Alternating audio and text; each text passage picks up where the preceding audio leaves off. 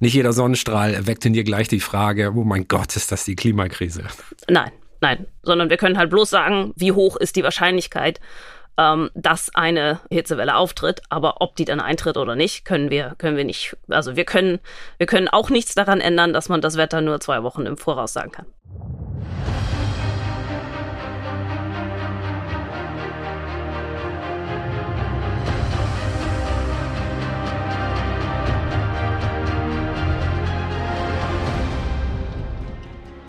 Hallo, hier ist Terra X, der Podcast.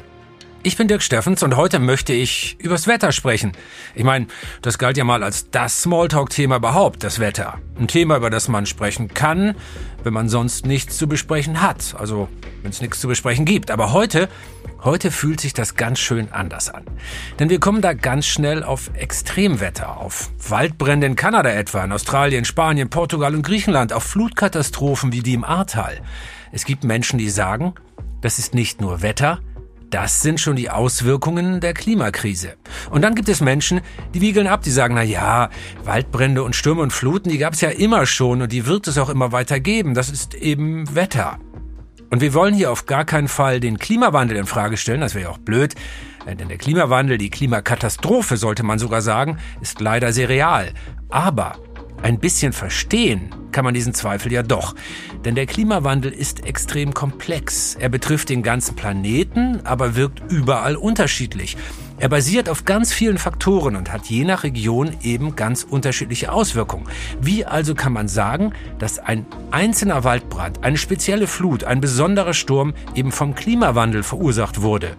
Und nicht eben doch nur Zufall, also Wetter ist? Woran kann man das sehen? Um diese Frage zu beantworten, habe ich mir jemanden eingeladen, der es wirklich wissen muss, nämlich Friederike Otto. Friederike ist absolute Expertin, wenn es um den Klimawandel geht. Sie ist Physikerin, Philosophin und Klimatologin. Seit 2021 arbeitet sie am Imperial College in London und weltweit bekannt ist sie vor allem deshalb, weil sie ein neues, ein revolutionäres Forschungsfeld mitbegründet hat, die Attributionsforschung. Und im Grunde geht es bei der Attributionsforschung nur um eine Frage. Ist das noch Wetter oder schon Klima? Und noch ein kleiner Hinweis vorab. Die heutige Folge ist was für die Wissenschaftsnerds unter euch. Es wird hier und da ein bisschen kompliziert, aber ich verspreche euch schon jetzt, es lohnt sich, dran zu bleiben, denn wir liefern euch heute wissenschaftliche Erkenntnisse, die ihr vielleicht bisher noch nicht kanntet. Friederike Otto. Schön, dass du da bist, Friederike. Hallo. Die Hörer und Hörerinnen können dich nicht sehen, aber ich hoffe, dass du jetzt ein bisschen rot wirst, wenn ich die nächsten beiden Sätze sage. Du bist 2021 vom Time Magazine in die Liste der 100 einflussreichsten Personen des Jahres 2021 aufgenommen worden. Und von der Fachzeitschrift Nature, für uns als Naturwissenschaftsliebhaber, ist das ja das Leitmagazin, also von Nature als eine der zehn prägendsten Wissenschaftspersonen des Jahres. Bist du rot? Ein bisschen. So, jetzt aber mal zur Sache. Friederike Otto erforscht also den Klimawandel. Und sie ist an einer Sache dran, die wir im Alltag ganz oft falsch einschätzen. Denn wir kennen es doch alle selbst. Sobald es im Winter mal ein paar Grad wärmer ist, dann sagen wir schon mal, das ist er jetzt, der Klimawandel. Wie fühlt sich das für dich an, wenn du ständig hörst, also das wirst du sicherlich ja auch erleben in deinem Alltag, immer wenn irgendwas Extremes wettermäßig passiert, ja, ja, das ist der Klimawandel da ärgere ich mich sehr drüber. ja, Denn, das kann ähm, ich mir vorstellen als Forscherin. Natürlich musst du dich ärgern darüber. Im öffentlichen Diskurs ist es also so ein bisschen von, ach, ach Wetter gab es ja schon immer und Klimawandel, bla bla, ist irgendwas, was irgendwo anders in ferner Zukunft passiert. Ist es umgeschwenkt zu, dass jetzt alles Schlimme, was jemals auf der Welt passiert, ist jetzt der Klimawandel. Wenige trauen sich, was du gemacht hast. Du, du bist nämlich jetzt in einem Wissenschaftsbereich tätig, der naturwissenschaftliche Grundlagen hat, in seinen Aussagen aber natürlich immer und zwangsläufig sofort gesellschaftliche und politische Implikationen hat. Hast du geahnt, was du dir damit antust? ähm, naja, also geahnt, was ich mir damit antue. Äh, ist jetzt, so würde ich das vielleicht nicht ausdrücken, aber ich, dass ich überhaupt mit dieser Forschung angefangen habe und vor allem eben auch, dass ich äh, zusammen mit meinem Kollegen Jan ähm, dass die, die Initiative World Weather Attribution gegründet habe. Das haben wir ja gemacht, genau aus dem Grund, um eben naturwissenschaftliche Evidenz in die gesellschaftliche Debatte zu bringen. Denn es war ja also auch bevor wir diese Arbeit gemacht haben, immer schon, oder nicht immer schon, aber eben die auch die, die Jahre vorher immer der Fall, dass wenn ein Extremwetterereignis aufgetreten ist, dass dann die Frage nach der Rolle des Klimawandels aufkam. Und die einzige Gruppe oder ja, der, der Gesellschaft, die also dazu sich überhaupt nicht geäußert hat, waren die Wissenschaftler, sondern es waren eben nur Menschen, die ausschließlich politische Motive haben, die sich zu der Frage geäußert haben. Und das, das wollten wir ändern. Insofern ist es also ganz bewusst, dass wir also dass wir mit dieser Forschung in die Öffentlichkeit gegangen sind. Und insofern, ich hätte nicht äh, erwartet, dass wir das so schnell schaffen, tatsächlich ähm, die, die Diskussion um eben Extremwetter und den Klimawandel gesellschaftlich zu verändern. Aber das wollten wir. Insofern ähm, bin ich damit also eigentlich extrem happy. Aber jetzt lass uns mal in deine Forschung reingehen. Ähm, diese Attributionsforschung, man könnte auch Zuordnungsforschung sagen, also ähm, die Kausalitäten zuordnen. Wie funktioniert das in der Praxis? Also ähm, wenn du versuchst das mal, vielleicht hast, hast du ja mal ähm, eins deiner Studienobjekte, deiner Forschungsobjekte, ein extremes Wetterereignis, das den meisten geläufig ist. Wie geht ihr dann vor, um herauszufinden, was denn die Attribute sind, die dazu geführt haben? Der Klimawandel wirkt ja auf zwei, im, im Wesentlichen auf zwei verschiedene Arten beeinflusst der Klimawandel Wetter. Und zwar zum einen haben wir eben mehr, mehr Treibhausgase in der Atmosphäre. Dadurch wird die Atmosphäre insgesamt wärmer. Ähm, das hat eine wärmere Atmosphäre. Also da, dadurch erhöht sich die Wahrscheinlichkeit für Hitzewellen. Ähm, die Wahrscheinlichkeit für Kältewellen wird geringer. Eine wärmere Atmosphäre kann auch mehr Wasserdampf enthalten. Der muss als Regen wieder aus der Atmosphäre rauskommen. Das heißt, im globalen Mittel erwarten wir auch äh, mehr Starkregen. Und dann gibt es aber noch einen zweiten Effekt. Und das ist der, der sogenannte dynamische Effekt.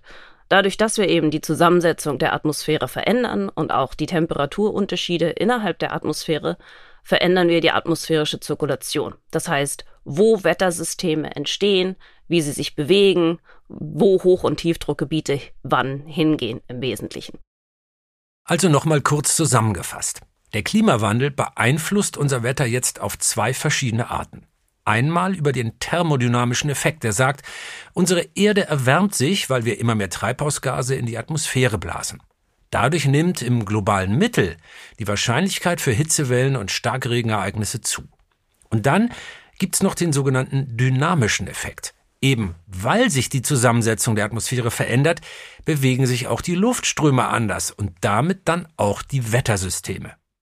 Dieser zweite Effekt ist nicht überall gleich, sondern extrem unterschiedlich und kann eben entweder in die gleiche Richtung wirken wie, wie, der, wie die Erwärmung alleine. Also zum Beispiel, ähm, wir erwarten von der Erwärmung mehr Starkregen und dann kriegen wir auch noch mehr Tiefdruckgebiete, die, die eben ähm, zu solch Starkregenereignissen führen können. Das heißt, man kriegt im Schnitt noch mehr Regen, als man von Erwärmung allein erwarten würde.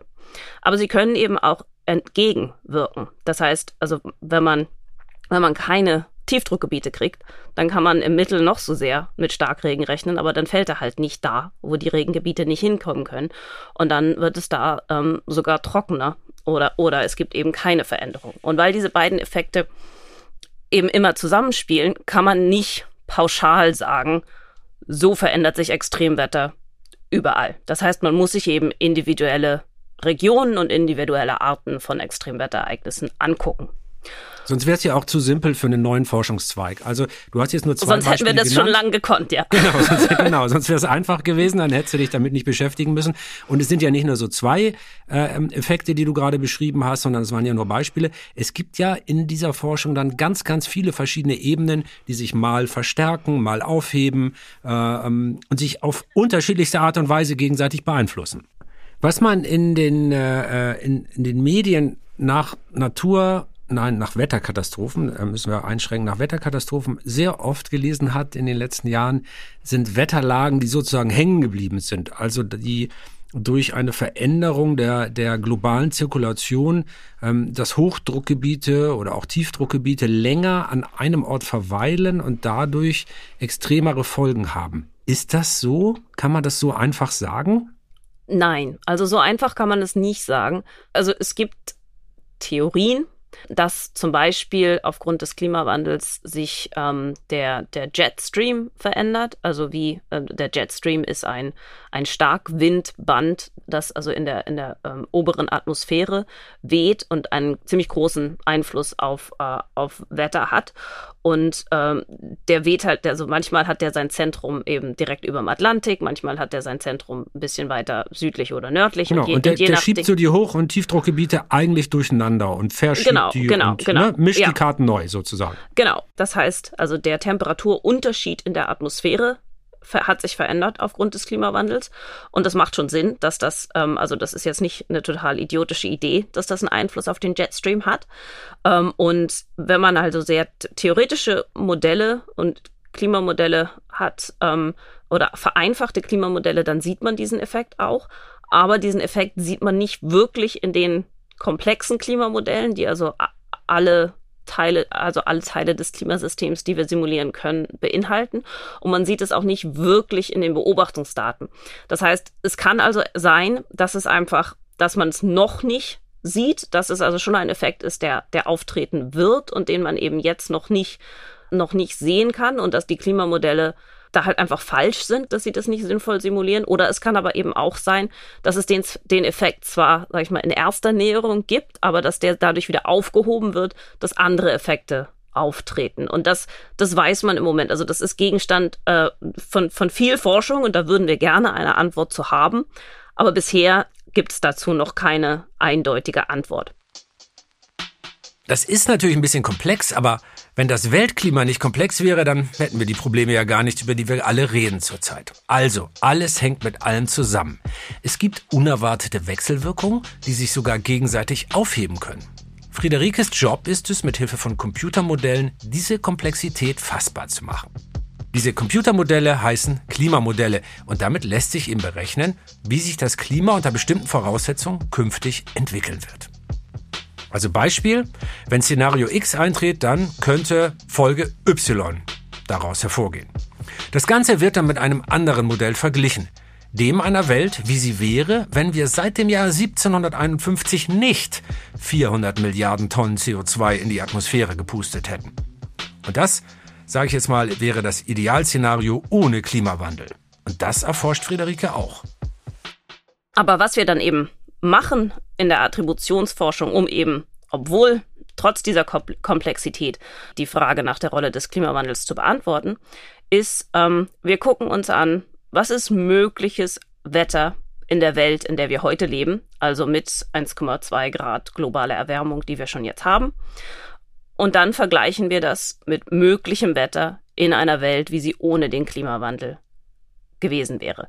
Und weil wir eben sehr genau wissen, wie viele Treibhausgase seit Beginn der industriellen Revolution zusätzlich in die Atmosphäre gelangt sind, können wir diese in, in Klimamodellen aus der Atmosphäre rausholen und damit also eine, äh, eine ähm, kontrafaktische Welt simulieren, wie sie ohne Klimawandel gewesen wäre. Friederike hat in ihrem Buch Wütendes Wetter übrigens auch erzählt, wie eine Welt ohne menschengemachten Klimawandel aussähe. Die Atmosphäre wäre frei von den Treibhausgasen, die wir jahrhundertelang in die Luft gepumpt haben, also von dem anthropogenen Einfluss. Und alles wäre voller Wald. Und der würde auch ganz anders aussehen als die Wälder, die wir heute kennen. Das wäre nämlich ein Urwald. Und den gibt's heute natürlich viel seltener als früher. Also bei uns zum Beispiel eigentlich gar nicht mehr. Denn jahrtausende lang haben wir abgeholzt, wieder aufgeforstet und durch die Globalisierung dafür gesorgt, dass sich Baumarten weltweit ausbreiten konnten. Also auch eine Baumart, die vielleicht nur in dem einen Erdteil zu Hause war, dann plötzlich auf einem anderen wächst. Je mehr Wald es gibt, desto stärker beeinflusst er natürlich auch das Klima. Und damit, wir wissen es, auch das Wetter.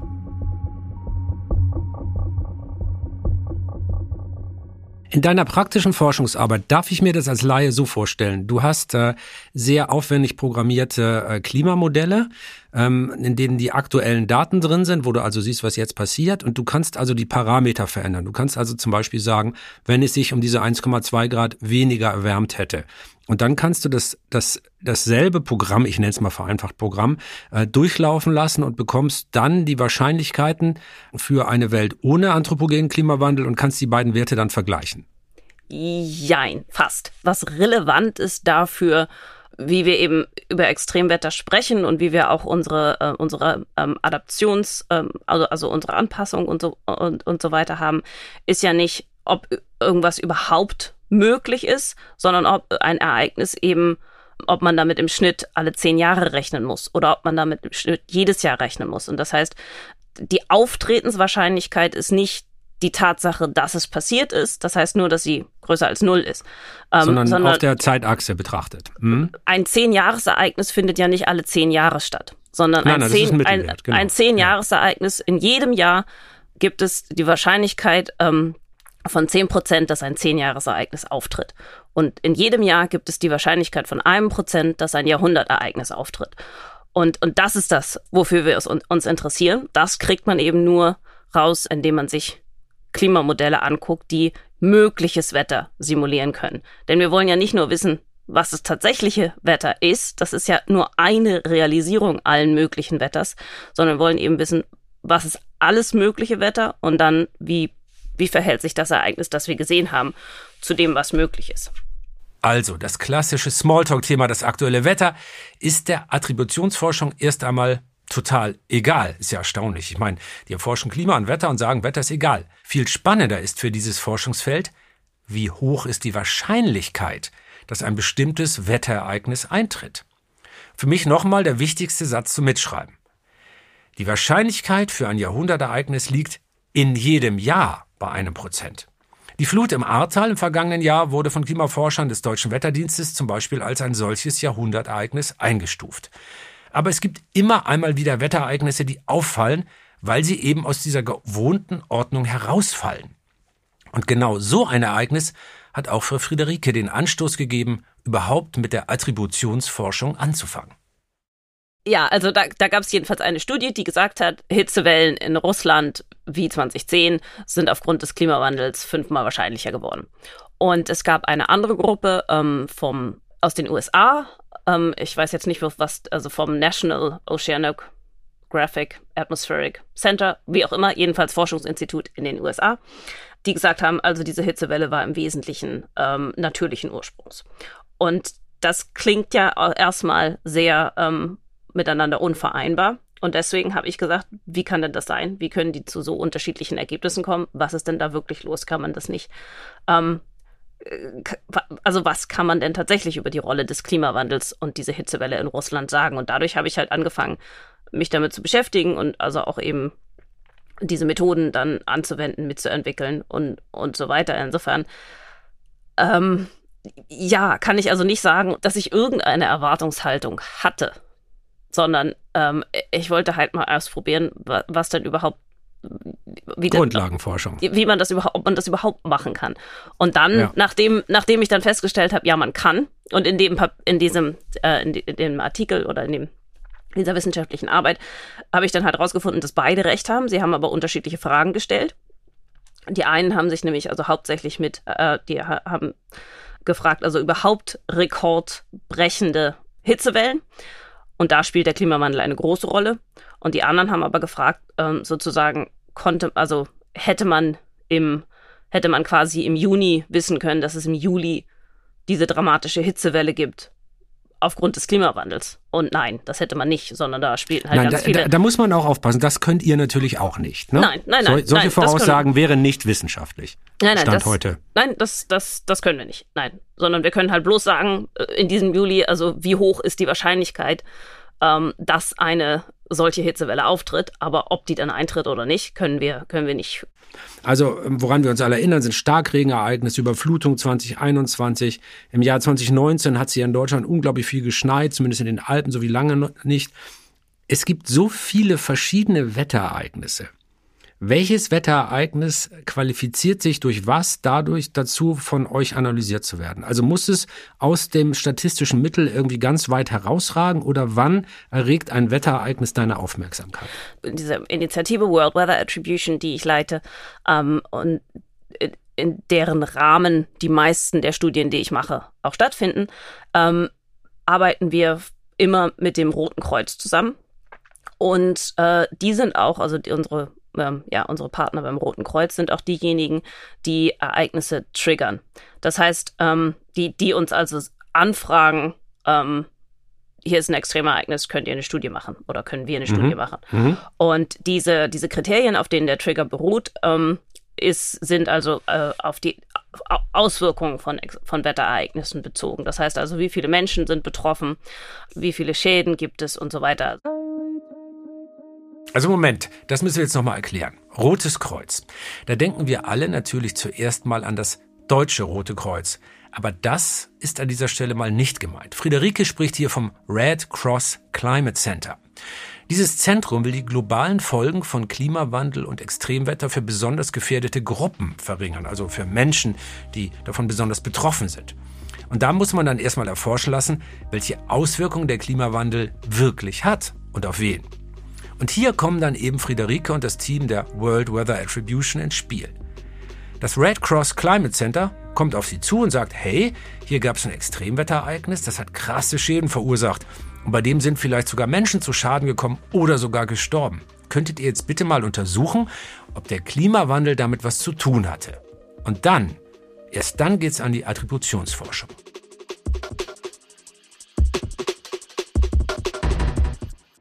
Ich habe hier äh, ähm, äh, als nächsten Spiegelstrich von dem, was ich so aus eurer Arbeit rauslesen konnte für mich, ähm, nochmal, weil es in Deutschland halt ein wirklich großes Thema nach wie vor ist, die extremen Regenfälle im Ahrtal. Der deutsche Wetterdienst äh, hat dazu gesagt, das zitiere ich mal, die Wahrscheinlichkeit, dass ein solches eintägiges Niederschlagsereignis auftritt, hat sich um den Faktor, um einen Faktor zwischen 1,2 und 9 erhöht zu einem um 1,2 Grad kühleren Klima. Das ist schon eine ziemlich große ja, und das ähm, Zahl. Ja, das ist eine ziemlich große Zahl und das ist ähm, liegt daran und das, also ich meine, die, die, wir haben ja die, die Studie mit dem deutschen Wetterdienst zusammen gemacht. Insofern. Ich wollte dich gerade fragen, da hast du doch die Finger drin, oder? Ja, ja, ja, ja.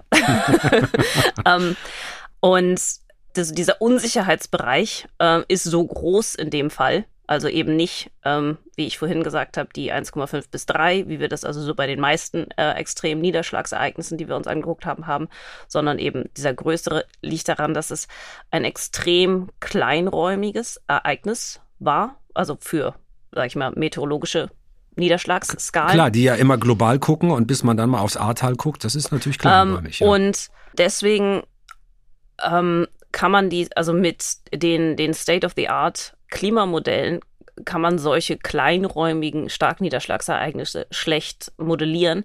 Das heißt, wir mussten andere, eine andere Art von Klimamodellen nehmen, welche die, die eben äh, ja also fast schon im Prinzip Wetter, also Wettervorhersagemodelle sind, die halt also ganz, ganz hoch aufgelöst sind, aber dadurch auch extrem teuer zu die laufen zu lassen. Das heißt, die können wir nicht. Ähm, also so die, die Klimamodelle ähm, die, von denen haben wir also hunderte von Simulationen von, von möglichem Wetter bis zu tausenden von Simulationen möglichen Wetters. Aber mit diesen, äh, mit diesen anderen Modellen, ähm, die kann man eben vielleicht, also wenn überhaupt, dann fünf bis zehnmal simulieren. Das heißt also, wir haben nur fünf bis zehn Realisierungen möglichen Wetters. Und damit können wir natürlich nicht mit der gleichen Genauigkeit samplen, wie häufig Extremwetterereignisse auftreten. Darum sind die ist der Unsicherheitsbereich in dem Fall so groß. Je regionaler also ein Extremwetterereignis, desto schwieriger ist es, genaue Vorhersagen über die Wahrscheinlichkeit zu treffen. Und das liegt im Moment schlicht und ergreifend auch noch an der Rechnerleistung, also an der Leistungsfähigkeit der Computer. Die heutigen Klimamodelle teilen die Welt in Bilder ein. Standardmäßig zeigt heute ein solches Bild circa 100 Quadratkilometer. Das ist die Fläche, die geht. Um genauere Aussagen treffen zu können, müssten es aber weniger als 20 Quadratkilometer pro Bild sein. Und richtig perfekt wäre die Sache erst so bei 10 Quadratkilometern. Und dafür bräuchte man ungefähr eine 2000-fach höhere Rechenleistung. Man kann bei der Attributionsforschung auch immer verschiedene Wege einschlagen und das führt dann im Ergebnis von Studie zu Studie auch mal zu unterschiedlichen Ergebnissen. Damit wir etwas genauer verstehen, wie das in der Praxis wirklich funktioniert, schauen wir uns jetzt mal ein paar konkrete Beispiele an. Friederike hat gemeinsam mit ihrem Team nämlich schon mehr als zwei Dutzend solcher Studien durchgeführt. Also sie hat schon mindestens zwei Dutzend Mal untersucht, ob ein bestimmtes Extremwetterereignis mit dem Klimawandel zu tun hat oder eben nicht. Also gucken wir mal hin. Ein ganz wichtiges, schwieriges Beispiel vom letzten Jahr ist zum Beispiel die, ähm, die Dürre in Madagaskar. Äh, es gab eben die letzten zwei Jahre sind im Prinzip die, die Regenzeiten äh, extrem mickrig ausgefallen. Es hat sehr wenig geregnet und dadurch, ähm, dadurch gab es eben äh, eine Dürre im südlichen Madagaskar und das hat zu, äh, zu großen, äh, zu Hungersnot geführt. Und das, ähm, und das ging also zumindest hier in, in Großbritannien viel durch die Presse und eben hat sich zum Beispiel auch das, das World Food Program hat gesagt, ähm, das ist das erste Extremereignis, das komplett der Klimakrise zuzuschreiben ist. Was heißt denn da jetzt komplett? Ja, und das, ähm, das ist eine gute Frage. Die müssten Sie dem World Food Program stellen. Aber ähm, wir haben dann eine Attributionsstudie gemacht und eben rausgefunden, dass also die Klimakrise, wenn überhaupt, dann eine winzig kleine Rolle spielt. Also die, diese, diese Dürre, die ist im Rahmen dessen, was man auch ohne Klimawandel in der gleichen Auftretenswahrscheinlichkeit erwarten würde.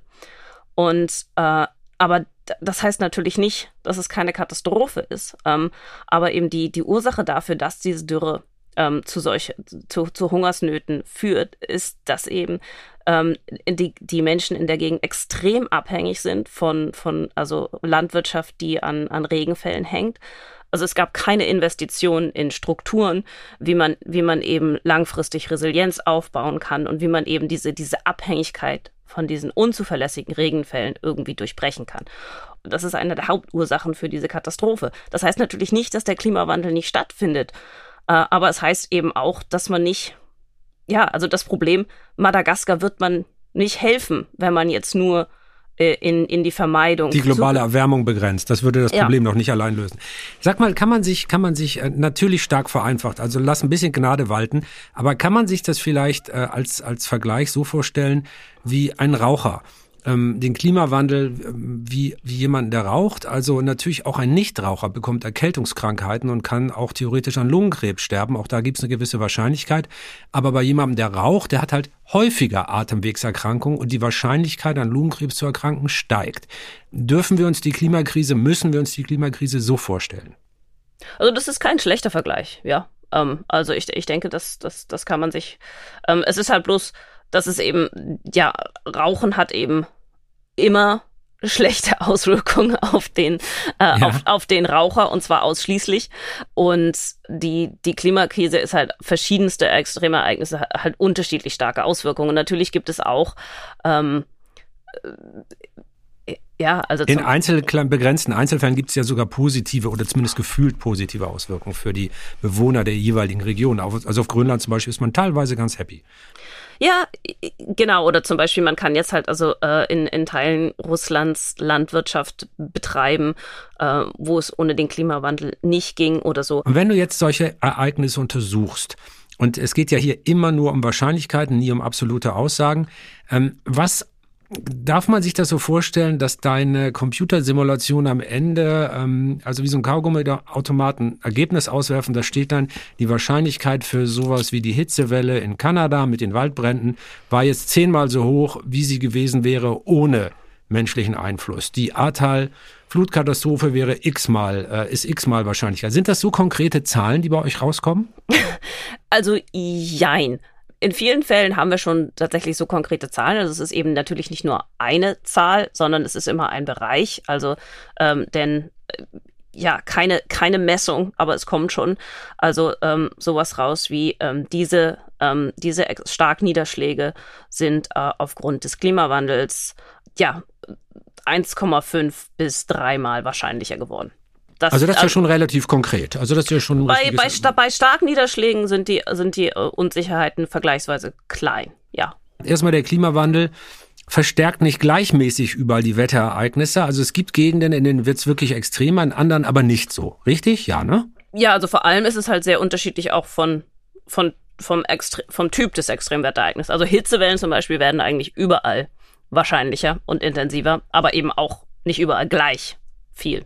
Während also zum Beispiel jetzt so Starkregenereignisse wird vielleicht zwei oder dreimal wahrscheinlicher aufgrund des Klimawandels. Aber so eine Hitzewelle ist also ähm, 100 bis zu 1000 Mal wahrscheinlicher aufgrund des Klimawandels. Das heißt, das ist also schon mal eine ganz andere Größenordnung. Insofern ist es. Eine furchteinflößende übrigens.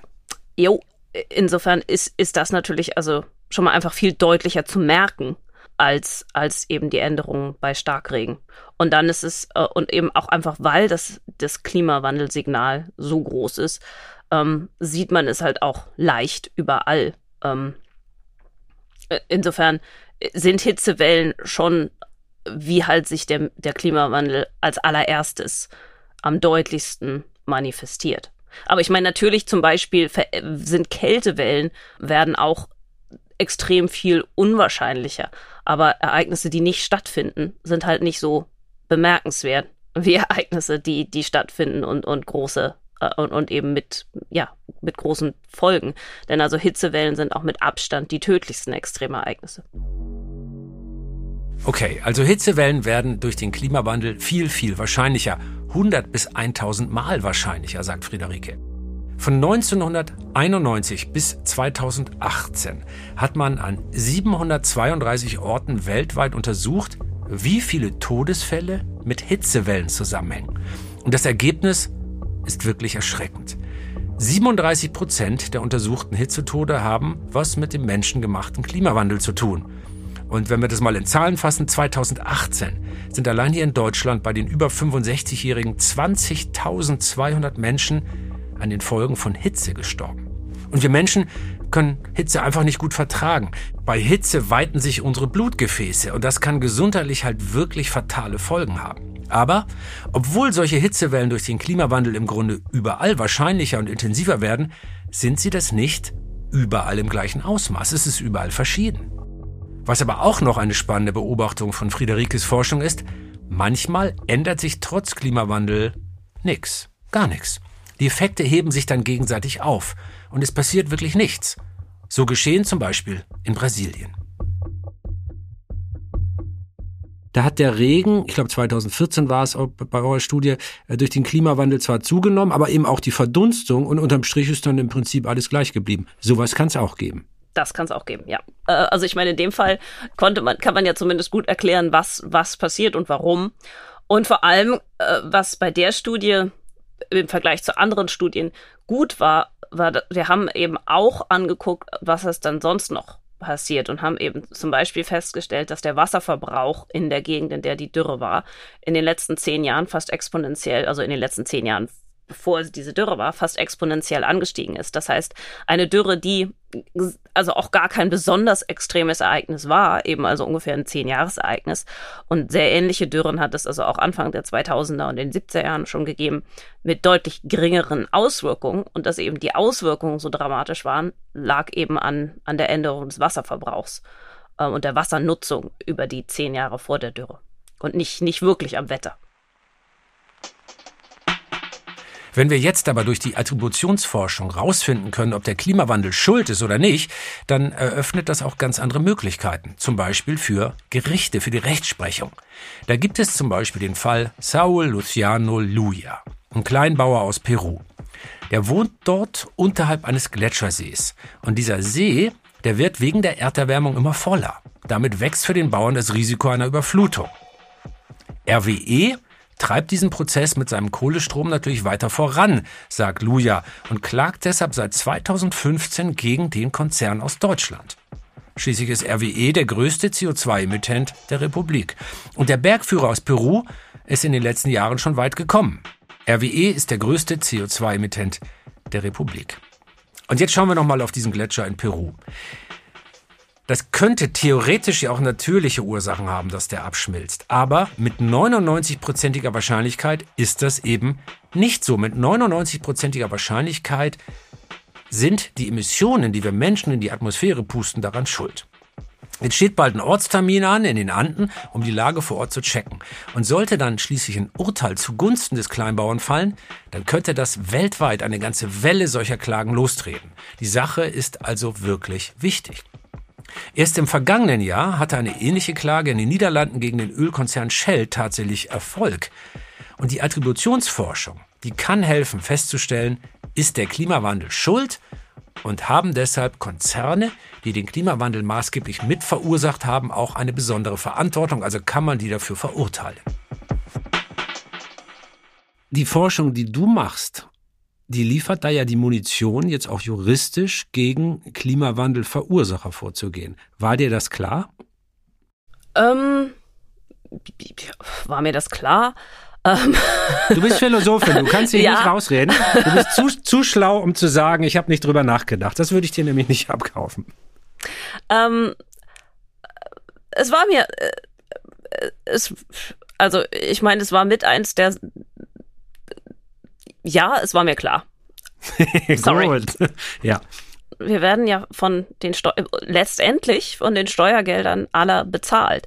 Das heißt also, ähm, es ist schon irgendwie auch Teil unseres Mandats als Wissenschaftler, Forschung zu machen, die relevant ist. Und natürlich ist Grundlagenforschung nicht irrelevant, aber ähm, es ist eben, aber eben nur Grundlagenforschung zu machen, dann äh, reicht eben nicht. Und gerade der Klimawandel und eben gerade ähm, was die, die Auswirkungen, also ich meine, die, die Ursachen des Klimawandels, also oder was, was man machen muss, um weiteren Klimawandel zu vermeiden, das wissen wir schon relativ lange. Also wir müssen halt aufhören, fossile Brennstoffe zu verbrennen und wir müssen aufhören, Treibhausgase in die Atmosphäre. Ähm, das, also das ist relativ klar. Da, da sind jetzt also eben gefragt, wie setzt man das politisch um. Aber äh, was eben die Auswirkungen angeht, da sind noch ganz, ganz viele offene Fragen. Und zwar gerade eben auf den Ebenen, auf denen Entscheidungen getroffen werden zu Anpassungsmaßnahmen, Resilienz und so weiter. Und dann denke ich, ist es auf alle Fälle eine wichtige Aufgabe, ähm, zu gucken, wie kann ich denn meine Forschungsfragen so formulieren, dass sie eben möglichst auf vielen verschiedenen Gebieten breite Anwendung finden. Und ähm, also ja, wenn, wenn jetzt Luja, also der peruanische Bauer, gegen RWE gewinnt, dann hat das den Klimawandel noch nicht aufgehalten. Aber es zeigt, dass eben Konzerne wie RWE und wie Exxon und so eben nicht immun äh, gegen dagegen sind, was sie tun und was sie wissentlich mit ihrem Geschäftsmodell anrichten. Und das kann dann hoffentlich dazu beitragen, dass eben diese Konzerne schneller ihr Geschäftsmodell ändern, was dann äh, ja also positiv für alle ist. Ist schon interessant, weil dieser dieser Bauer, dieser Luciano Liua, das Landgericht Essen hat, hat ja sein Anliegen schon, das zitiere ich jetzt mal, als Rechtssache von grundsätzlicher Bedeutung eingestuft. Das heißt, das Ding wird weiter verhandelt. Soweit ist man da noch nie gekommen. Ich kann mir vorstellen, dass du in den Chefetagen einiger Energie- und Autokonzerne nicht die beliebteste Frau der Welt bist. Könntest du deine Unbeliebtheit noch steigern? Wärst du bereit, irgendwann auch mal zu begutachten bei Gerichtsverfahren? Ich meine, das ist ja bei großen Gerichtsverfahren durchaus üblich dass dann aus der Wissenschaft Menschen kommen, die eine Situation forscherisch einzuordnen haben, damit das Gericht sich eine Vorstellung von Verantwortung machen kann. Äh, würdest du so weit gehen? Kannst du dir sowas auch ja, vorstellen? Ja, ja, also, also natürlich, natürlich also würde, ich, würde ich ein gerichtliches ja, ja. Gutachten schreiben. Ich meine, ähm, also wir haben jetzt zum Beispiel zusammen mit zwei meiner Doktoranden haben wir ein Report oder einen Bericht geschrieben, auf dessen Grundlage jetzt eine Anklage gegen Bolsonaro vorbereitet wird also wir haben, ähm, ein, einer meiner Doktoranden beschäftigt sich eben genau mit diesen, wie kann Wissenschaft und wie wird Wissenschaft im äh, vor Gericht verwendet und hat eben herausgefunden, dass es also durchaus eine ganze Menge Klagen gibt, Klimaklagen gibt, die also entweder abgelehnt wurden oder noch anhängig sind, die sich auf Argumente stützen, die man so mit Attributionsforschung unterstützen könnte also wo man Evidenz mithilfe von Attributionsforschung liefern könnte, aber die meisten haben, sind, hinken da sehr hinterher hinter dem, was wir tatsächlich sagen können. Es ist ganz, eigentlich ganz wichtig, dass Wissenschaftler und Juristen mehr zusammenarbeiten, denn ich meine, man möchte ja letztendlich, dass Richter ähm, über das entscheiden, was, was denn tatsächlich oder, oder ähm, den, den wissenschaftlichen Tatsachen und dem, was wir heute wissen können, entspricht und nicht dem, was sie vor 20 Jahren mal in der Schule gelernt haben. Etwas, womit Klimadiskussionen oft ausgehebelt werden, ähm, ist die fehlende Präzision. Weil es halt nicht möglich ist, so etwas präzise vorherzusagen, kann man auch da vielleicht wieder unser, ähm, unser Raucher-Medizin-Vergleichsbild nehmen. Also wenn ich zum Arzt gehe und der Arzt sagt mir, uiuiui, Sie haben eine schlimme Krankheit, an der Sie sterben werden, wenn wir die nicht behandeln, dann ist es doch eigentlich egal, ähm, ob mein Todestag voraussichtlich ein Montag oder ein Mittwoch ist. Die Hauptinformation bleibt doch aber, wenn ich es nicht behandle, meinen Lebensstil nicht ändere, dann werde ich an dieser tödlichen Erkrankung zugrunde gehen. Warum fordert man von euch, von dir, von der Klimaforschung äh, eine unglaubliche Präzision, die man doch als Handlungsimpuls eigentlich gar nicht bräuchte? Es reicht doch, wenn man weiß, so wie wir im Moment mit unserer Atmosphäre umgehen, hat das extrem negative Folgen. Aber man fragt dich jedes Mal, ist das jetzt wirklich die Klimakrise? Wann kommt denn das nächste Mal? Wie kommt das, dass dir diese präzisen Fragen gestellt werden, die man in dem Vergleichsbild äh, des Mediziners nicht stellen würde. Also die Relevanz der Aussage wird ja nicht geringer, nur weil man nicht sagen kann, das wird Montag oder Dienstag passieren. Das haben wir der fossilen in Industrie zu verdanken. Ähm, dass, Nämlich weil? Ähm, dass eben die Klimawissenschaften ähm, so behandelt werden, als wäre es irgendwie eine besonders äh, unsichere oder besonders komplizierte oder besonders äh, merkwürdige Art der, der Physik und als wären eben die Unsicherheiten in der Klimaphysik nicht äh, ja, also nicht eben auch Unsicherheiten, wie sie in allen anderen äh, in allen, ja, in allen anderen Wissenschaftsbereichen auch gibt. Ähm, Mir ist das schon ganz oft aufgefallen. Ich habe mich da schon sehr oft drüber geärgert. Es wird von euch eine Präzision verlangt, die man an keiner anderen Stelle verlangt. Naja, und die man ja auch nicht liefern kann und die man auch an Natürlich anderen. Also ich meine, niemand, niemand erwartet für, von den Vorhersagen jetzt, wie sich das Wirtschaftswachstum entwickelt. Ja, niemand erwartet da, dass die, dass es also eine, eine perfekte Vorhersage ist. Und das ist eben der, ja, also der fossilen Industrie zu verdanken. Denn die haben, also ich meine, die, ähm, also das ist mit, mit historischen Studien und, und so eindeutig belegt, dass äh, also die, die großen ähm, Konzerne wie Exxon und so weiter, die wussten in den, in den 50er, 60er Jahren ganz genau, ähm, dass eben ihr, ihr Wirtschaftsmodell, also äh, fossile Brennstoffe auszubuddeln und zu verkaufen, damit sie verbrannt werden, zum Klimawandel führt mit extremen äh, Folgen.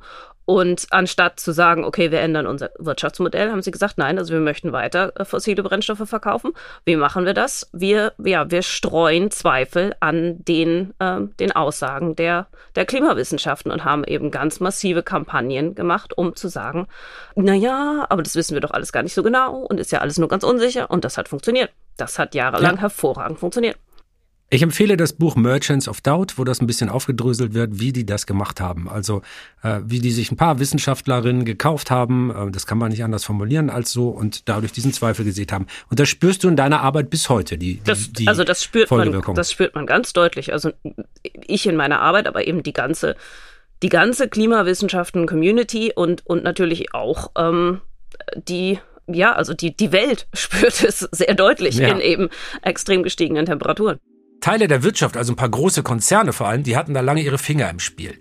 Die haben das Wissen, das die Wissenschaft bereits vom Klimawandel hatte, untergraben. Also das war wirklich perfide, was die da gemacht haben.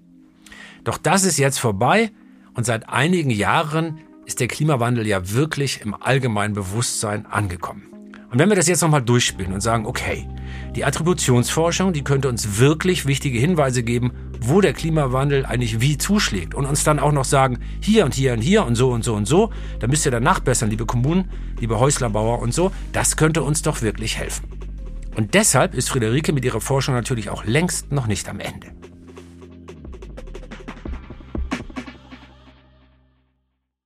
Wie immer bei richtiger Wissenschaft habt ihr viel mehr Fragen als Antworten. Äh, das, das gehört natürlich auch zum Wesen der Wissenschaft. Aber ähm, wenn wir uns jetzt wünschen dürften, oder natürlich die ganze Welt wünscht sich, dass der Forschungszweig, den du mitbegründet hast, uns klarere und schnellere Antworten geben kann, was bräuchtest du dafür? Viel mehr Messdaten, viel mehr Computerpower, wo, viel mehr Menschen, viel mehr menschliches Brain, wo hängt's? Menschen, die, ähm, die diese Art von Studien machen können und wollen das ist das, woran es mangelt. Also ich meine, klar, es gibt auch also Probleme mit Daten, gerade also auch in, im globalen Süden, aber ähm, das sind alles äh, Probleme, die man ähm, also selbst mit, also auch mit schlechten Daten kann man noch Aussagen treffen, zwar nicht so schöne, wie man vielleicht möchte, aber um mehr von diesen Studien machen zu können, brauchen wir wirklich einfach mehr Wissenschaftler, die diese Art von von Studien machen können und wollen und eben auch das, das Mandat und die Zeit dafür haben. Also schlaue Frauen, schlaue Männer bewerbt euch mal bei Friederike, vielleicht kriegt ihr dann noch ein Budget und kann noch ein paar mehr Leute einstellen. Äh, ja, also, also es ist ganz, ja? ganz, ganz, ganz exciting. Also wir, wir kriegen jetzt ähm, ab, äh, ja, also zumindest, zumindest Geld für zwei Postdocs habe ich. Äh, insofern also. Du ahnst nicht, was du damit angerichtet hast, dass du das gerade laut gesagt hast. Viel Spaß mit der Bewerbungsflut. Das war nicht meine Schuld. Ähm, ich habe noch eine, eine, andere Frage. Warum ist das jetzt so? Ähm, das ist mir aufgefallen, wenn man, wenn man darauf hinguckt. Man sieht relativ viele Zuordnungsstudien, die sich mit Europa beschäftigen und mit den USA, nur ganz wenige aus Afrika. Äh, Ganz platt, haben die da zu wenig Wetterstationen? Gibt es zu wenig Daten? Woran liegt das? Oder ist das ein bisschen, äh, wie du vorhin richtig ja sagtest, Wissenschaft ist immer noch sehr männlich und sehr weiß. Ist das wieder diese, diese, ähm, diese Nabelschau, dass wir am liebsten uns selbst erforschen? Also es ist ganz, ganz viel Letzteres, ja. Und es ist aber ja. eben auch, ähm, dass es gibt Wissenschaftler in, in Afrika und es gibt auch verdammt gute Wissenschaftler in Afrika, aber es gibt eigentlich keine Forschungsinstitutionen in Afrika, wenn man von der Universität in Cape Town absieht. Also alle Wissenschaftler, die auf dem afrikanischen Kontinent angestellt sind, die sind also angestellt, um einen Service zu liefern. Und das ist also entweder Lehre zu machen, und zwar also so viel Lehre, dass man, also dass sie nichts anderes, also dass sie einfach zeitlich nichts anderes machen können oder eben Wettervorhersagen und, und so weiter zu liefern. Das heißt, also wenn wir unsere World Weather Attribution Studien machen und wenn wir die Hitzewelle in Kanada, die Kollegen fragen, wer, der sich mit Kanada auskennt, will mitmachen, dann haben wir 20 Leute, die hier ich schreien. Wenn wir das Gleiche für Madagaskar sagen, dann muss ich also zwei Monate lang ähm, die Mitarbeiter oder die, den Manager vom äh, madagaskischen Wetterdienst überreden, dass ihre Mitarbeiter mitmachen können. Also ich muss sagen, Friederikes Forschung erinnert mich so ein bisschen an die Anfänge der Forensik in der Kriminalforschung. Wirklich spannend. Da hatten wir ja zu Beginn auch nur ganz einfache, rudimentäre Methoden, um Täter zu ermitteln. Aber dann wurde erst der Fingerabdruck entdeckt, dann Schmauchspuren und schließlich DNA-Tests. Unsere Methoden herauszufinden, wie es zu einer Tat kam, die sind immer besser geworden. Und genau das macht Friederike eben auch. Allerdings steht sie mit ihrer Forschung eben noch am Anfang. Und am Anfang steht ja auch noch, obwohl die Folgen jetzt schon dramatisch sind, der Klimawandel. Denn auch wenn wir bald herausfinden können, wo überall der Klimawandel wofür verantwortlich ist, was nützt uns das dann, wenn wir die Täter nicht zur Verantwortung ziehen können und wenn wir den Klimawandel nicht stoppen können? Friederike, ich habe äh, äh, nur, noch, nur noch eine Frage am Ende. Ähm, kannst du uns ein wenig Mut machen? Also ich habe aus der Rezeptionswissenschaft, weiß ich, es ist ganz wichtig, was man am Ende auch eines Podcasts sagt. Das ist das, was man emotional verpackt, in seine Erinnerung überträgt und äh, dann mit in das künftige Leben hineinnimmt. Also ähm, du beschäftigst dich damit, welche schlimmen Folgen der anthropogene Klimawandel haben kann. Wie schlimm wird's wirklich? Haben wir Hoffnung? Äh, natürlich haben wir Hoffnung. Wir haben also äh, Hoffnung allein reicht nicht. Wir brauchen vor allem auch Mut, denn also ich meine Hoffnung, dass es sich zum Besseren verändert, ist denke ich auf äh, ist denke ich auf alle Fälle geboten, denn das haben wir gerade in den letzten drei Jahren ganz deutlich gesehen, dass viel mehr Menschen den Mut gefunden haben, eben zu sagen, so kann es nicht weitergehen. Die die Folgen sind einfach zu dramatisch und wir wissen dass es anders geht. Und wir sehen jetzt auf ganz vielen Ebenen immer mehr Menschen, die das auch wirklich umsetzen wollen. Wir spüren jetzt noch nicht so direkt die Auswirkungen dieser Veränderung, aber ich denke, ich denke, das gibt ganz viel Mut äh, oder nein, ganz viel Hoffnung. Und vor allem sollte das halt auch hoffentlich noch mehr Menschen und eben auf noch mehr verschiedenen Ebenen anspornen, eben auch zu sagen, nee, wir machen jetzt eben nicht mehr weiter so, sondern, sondern. Bei dir darf ich einen Philosophen zitieren zum Schluss. Karl Popper, Optimismus ist Pflicht und äh, das glaube ich bei dir auch ein bisschen rausgehört zu haben. Du hast nicht wirklich gute Laune, aber weil wir keine Wahl haben, müssen wir optimistisch bleiben. Habe ich das richtig verstanden? Oh, ich habe eigentlich fast immer gute Laune. ich habe, glaube ich, ziemlich unerträglich gute Laune meistens. Eine Klimaforscherin, die noch Hoffnung hat für unsere Welt. Das tut ja auch mal wirklich gut. Friederike Otto hat mit der Attributionsforschung ein neues, wichtiges Forschungsfeld eröffnet. Und ich bin gespannt, was wir von ihr und all den anderen Forschenden in diesem Bereich in Zukunft auch hören werden. Das war eine neue Folge Terra X, der Podcast. Ich hoffe, er hat euch gefallen. Wenn ja, dann abonniert ihn doch einfach. Zu hören wie immer auf allen großen Podcast-Plattformen. Und das alles könnt ihr wie immer auch direkt in der ZDF-Mediathek hören. Da gibt's sogar noch unsere Skripte dazu, also da kann man das, was ihr hier gehört habt, auch nochmal nachlesen. Und auch sonst gibt's wie gesagt, diesen Podcast überall, wo es Gutes für die Ohren gibt.